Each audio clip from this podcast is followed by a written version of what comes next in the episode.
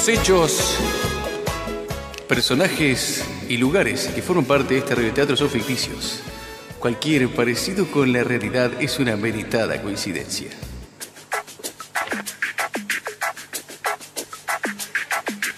En el último capítulo de Gea, vimos cómo la superheroína cordobesa salvó de una muerte segura a los militantes de Raíces de la Pacha al incrustarse como un meteorito ardiente en el murallón del dique mayor cordobesístico.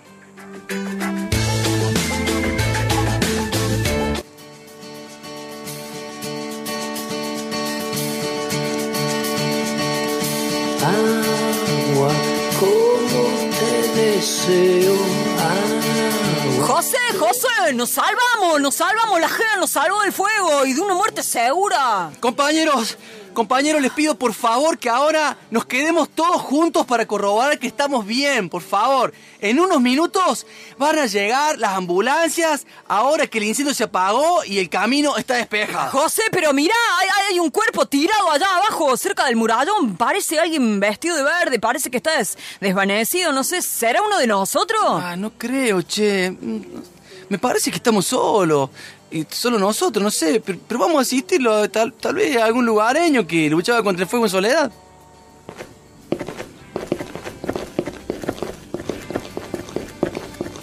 Efectivamente, estimada radioaudiencia, el cuerpo que señalaba una de los militantes de José Acampe está tirado sin reacción cerca del murallón principal del dique mayor cordobesístico, muy cerca de la grieta por la que todavía chorrea una catarata de agua.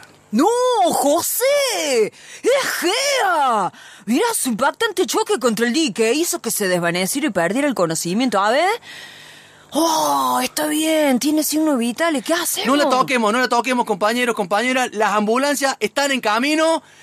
A ver si reconoce mi voz. Déjeme a mí, a ver, déjame. Gea, ¿me podés oír? ¿Estás bien? ¿Me oír? ¿Estás bien, Gea? Dramático momentos, estimada radioaudiencia. Gea parece haber perdido el conocimiento después del violento choque que salvó a José Acampe y a sus militantes. Gea, ¿me oír? ¿Estás bien? Ay, no, no. Ay, pacha mía. Estoy aturdida. No, no entiendo nada. Quiero hablar y mover el cuerpo y no puedo. Ay, pero esto es real o estoy soñando.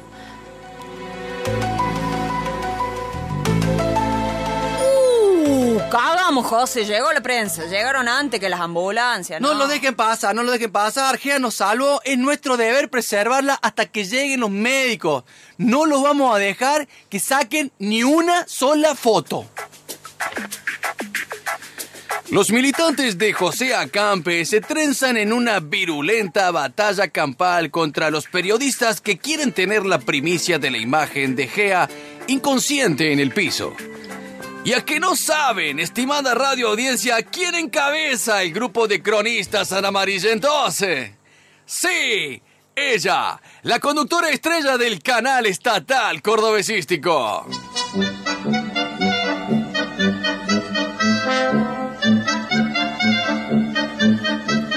por! Esto es una aberrante censura, queridos compañeros de la como sociedad que estos energúmenes nos cercenen del derecho constitucional de libertad de prensa? Pero esto es vergonzoso.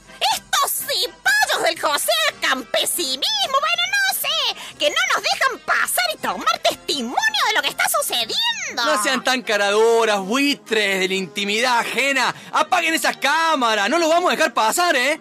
Mercenario de la imagen, no lo vamos a dejar pasar. ¡Ay, ay! Pero déjame que me muera de risa aquí mismo, José Acampe.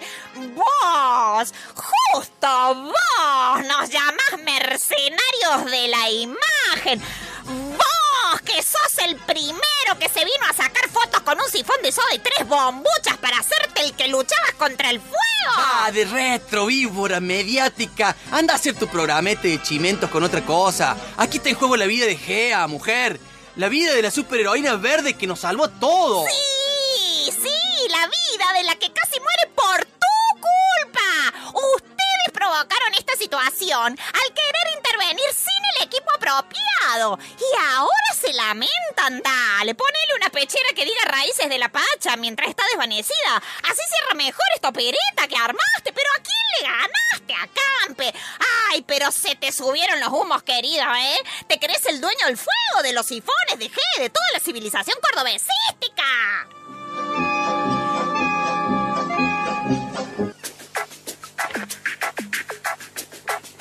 Mientras los miembros de la prensa, encabezados por la conductora estrella, protagonizan una tragicómica pelea por la imagen del cuerpo de Gea desvanecida en el piso, la ambulancia está arribando a toda velocidad al lugar de los hechos.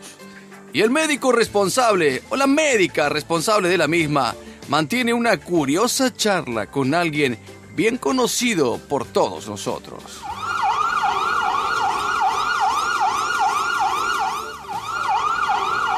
Aquí estamos llegando, Paredón. El dique, según nos dijeron los servicios secretos, la mismísima Gea estaría desmayada a metros de la grieta que causó el impacto. Vamos a cargarla y llevarla de inmediato donde usted nos diga.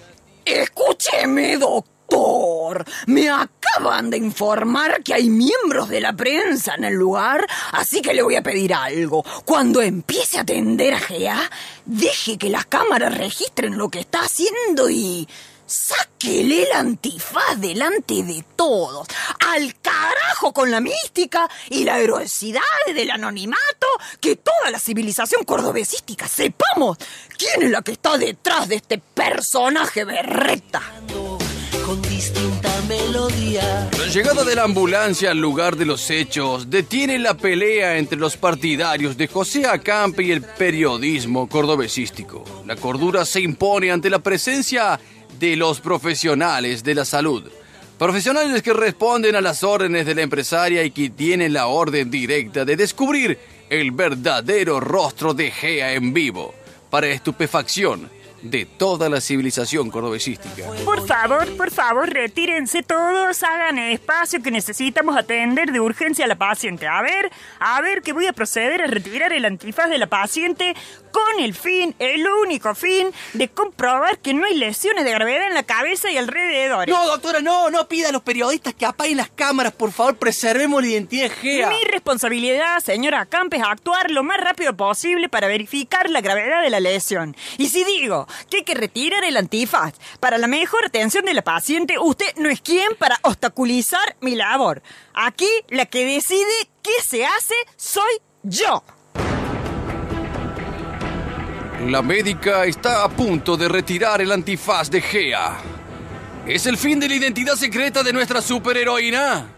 ¿Cómo reaccionará José Acampe y la sociedad cordobesística al develarse que Georgina está detrás de todo esto? A menos que algo inesperado ocurra, no hay vuelta atrás para lo que va a suceder en instantes. Un momento, doctorcita. No se atreva a tocar este antifaz o mi Ballester Molina calibre 45 hablará por mí. Usted no tiene jurisdicción en esta zona. Soy el doctor de la seccional Alberdi. Puede tocar ese cuerpito superheroico. Así que se me hacen todos a un lado que el médico de urgencias de mi seccional, el doctor Horacio, se encargará de los primeros auxilios. Inesperadísimo final, estimada radioaudiencia.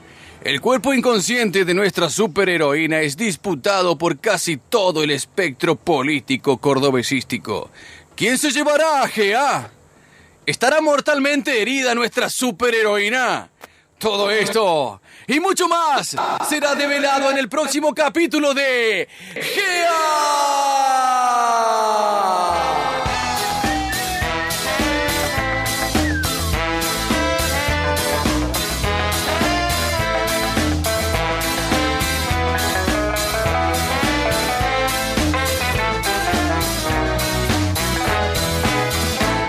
ahora vamos a bailar para cambiar esta suerte.